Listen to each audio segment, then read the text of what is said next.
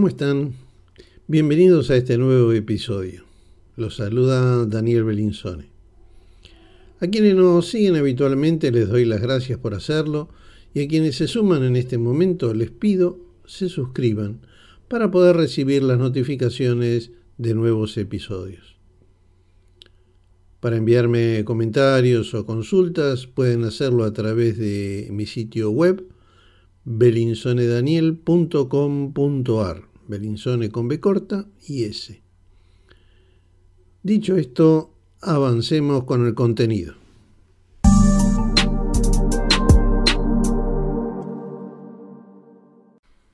He aquí un nuevo episodio de El vino, cuentos, historias.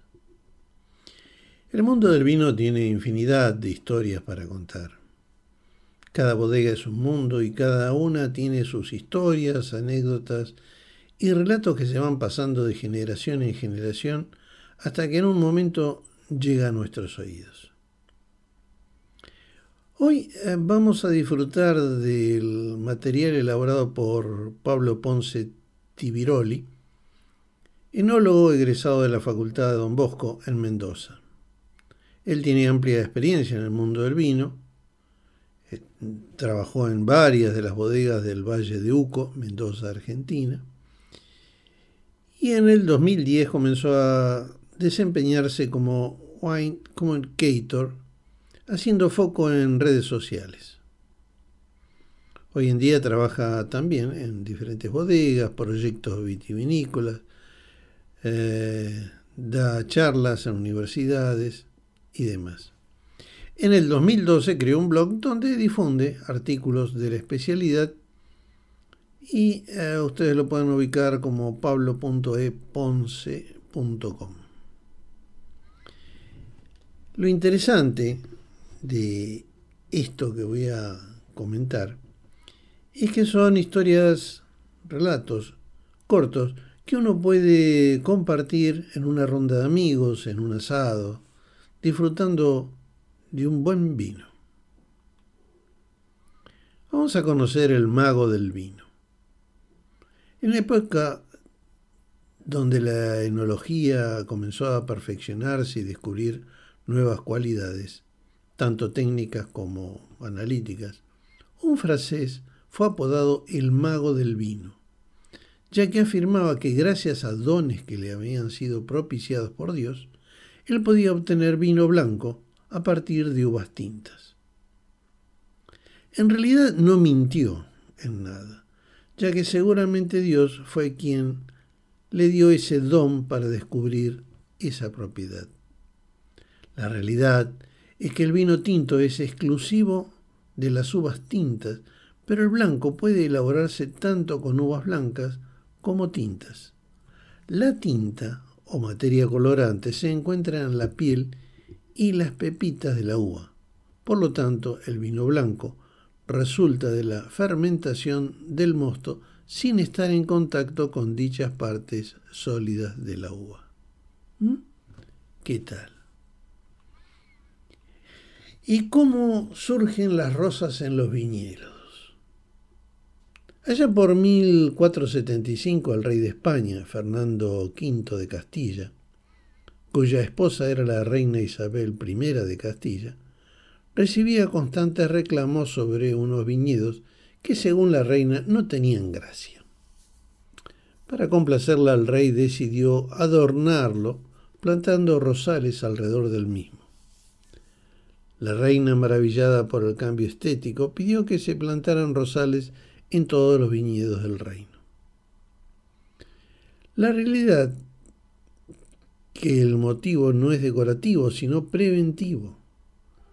Las vides son muy sensibles al ataque de un hongo que provoca una enfermedad llamada oidio, muy dañina y difícil de erradicar si no se detecta precozmente. Este hongo también ataca las flores delicadas como las rosas, y sus síntomas, manchas en las hojas, son visibles antes en los rosales que en las vides.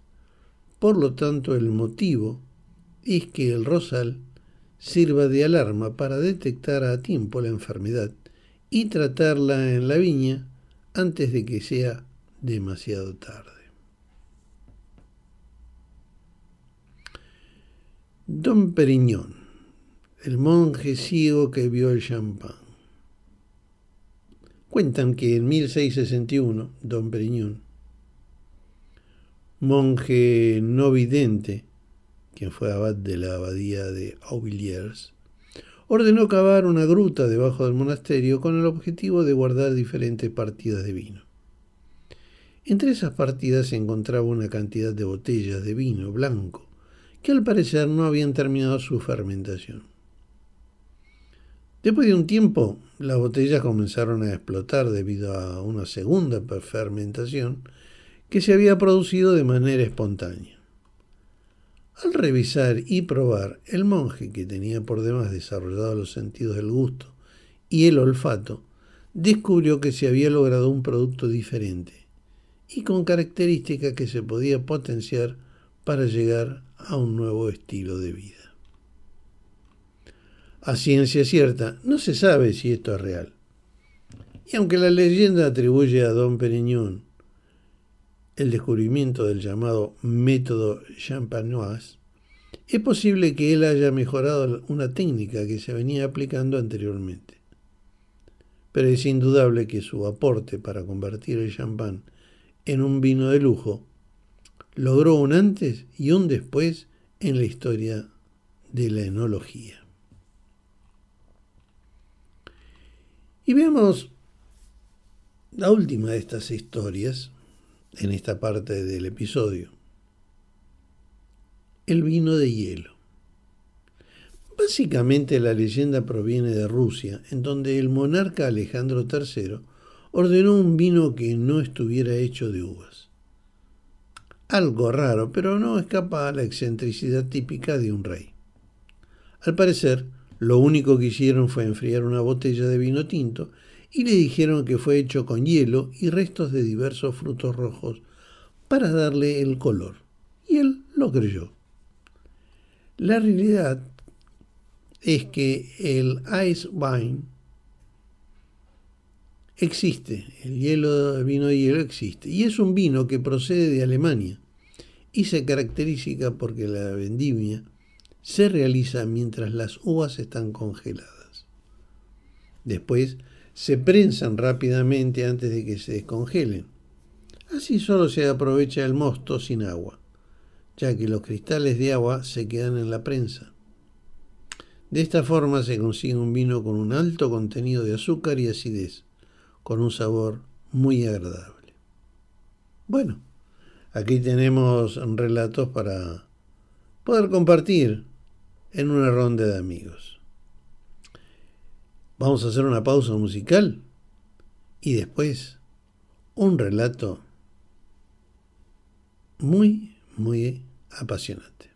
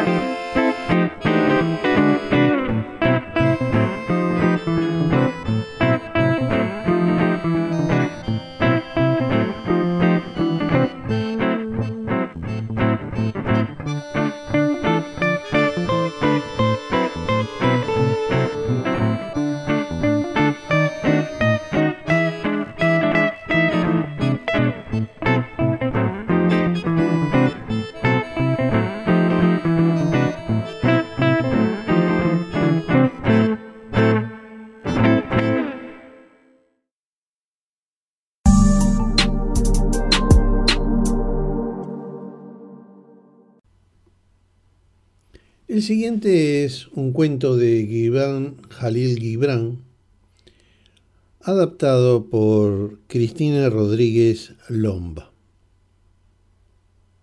Su título, Aquel viejo, viejo vino. Cuenta una historia muy antigua, que hace muchos años vivía un hombre muy rico y poderoso, que tenía una vida llena de privilegios. Residía en una casa enorme, rodeada de hermosos jardines. Vestía las más elegantes ropas y degustaba manjares que no estaban al alcance de casi nadie.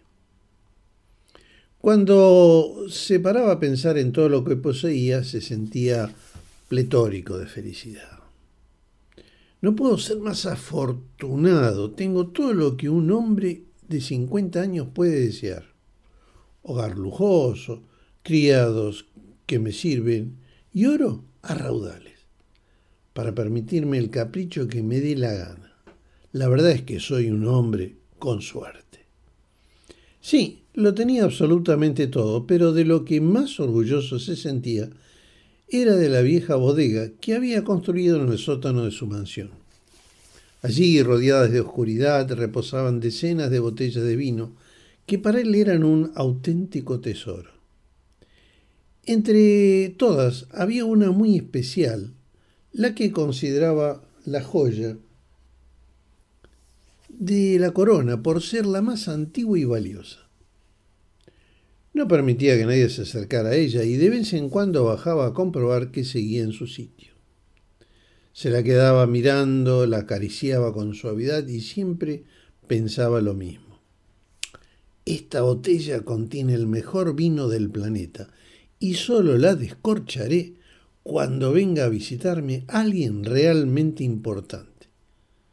Me niego a desperdiciar este exquisito caldo con gente que no lo merece y mucho menos con personas incapaces de apreciarlo. Resultó que un día pasó por su casa un hombre de negocios que gozaba de muy buena reputación en la ciudad.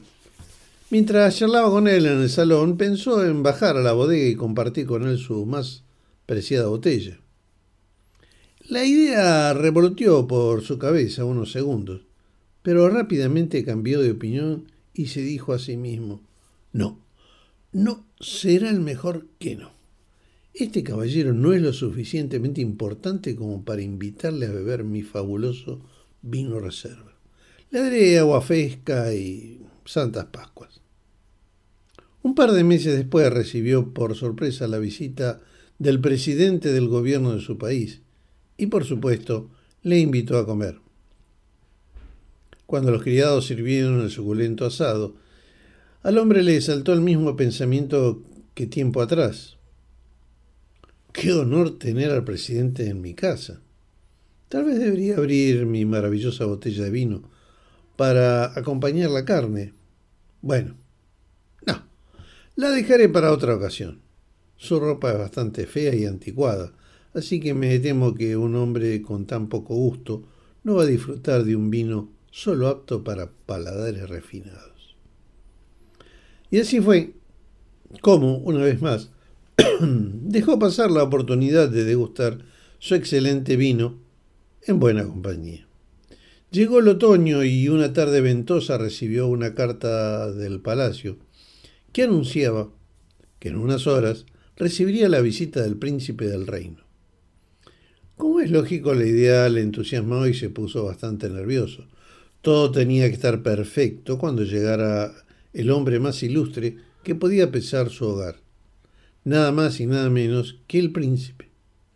Llamó a los criados a golpe de campana y cuando todos los los tuvo a todos frente a sí, les dijo, el príncipe almorzará aquí mañana. Se presentará a las doce y tanto la casa como los jardines tienen que estar limpios y esplendorosos. Por descontado, no quiero que falte ningún detalle en la mesa. Pongan el mantel de encaje, los platos de porcelana y las copas de cristal reservadas para los banquetes. El hombre sentía que el corazón le latía a mil por hora. Ah, y por favor, esmérense con la comida. Tenemos que ofrecerle el mejor pescado fresco que encuentren y los postres más deliciosos que sean capaces de preparar. ¿Queda claro? Los sirvientes asintieron con la cabeza y se fueron a toda prisa a organizar todo lo que les correspondía, pues no había tiempo que perder. Él, mientras tanto, se quedó mordisqueándose las uñas y reflexionando sobre su cotizada botella. ¿Será mañana el día más apropiado para servir este vino? Se trata del príncipe. ¿Qué hago? ¿Le invito o no le invito? La duda que le corroía se fumó rápidamente. Va. No, me niego. Al fin y al cabo, no es un rey ni emperador, sino un joven príncipe que se lo va a beber a grandes tragos como si fuera un vino barato. Y así fue que los años fueron pasando y pasando hasta que el hombre se convirtió en un anciano, que de viejo se murió. Tanto había esperado la ocasión perfecta para abrir su queridísima botella, que abandonó este mundo sin probarla. La noticia de su fallecimiento corrió como pólvora. Como había sido un hombre rico e influyente en vida, todos sus vecinos y empleados acudieron a su casa para darle el último adiós. En el comedor no cabía un alma. Se reunieron decenas de personas y los criados se vieron obligados a bajar a la bodega por botellas de vino para servir unas copas. Se las llevaron todos, incluida la botella de vino añejo que tan celosamente había guardado su señor durante más de cuarenta años. Una verdadera lástima. Quienes lo bebieron no se dieron ni cuenta de que estaban tomando un carísimo vino único en el mundo. Para ellos, el vino era simplemente vino.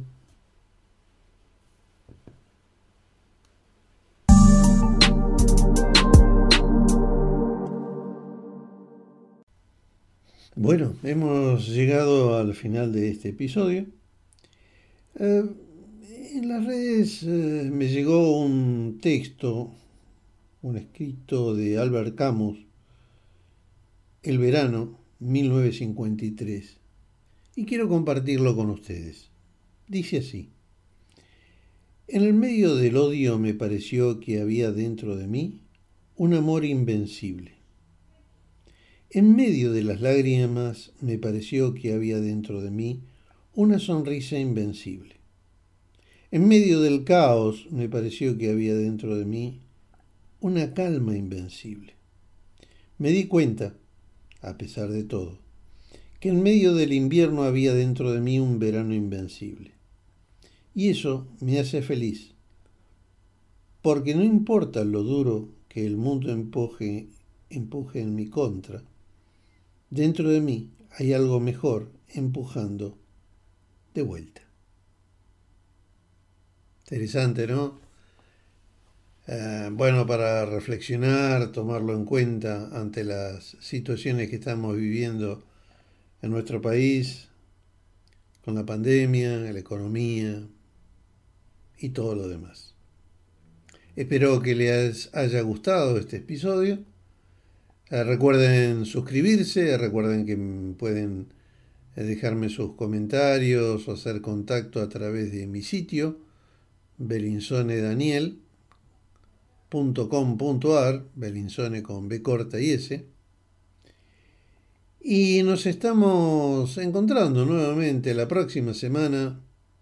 Así que a cuidarse, a disfrutar el tiempo presente de nuestras vidas y les envío un fuerte abrazo.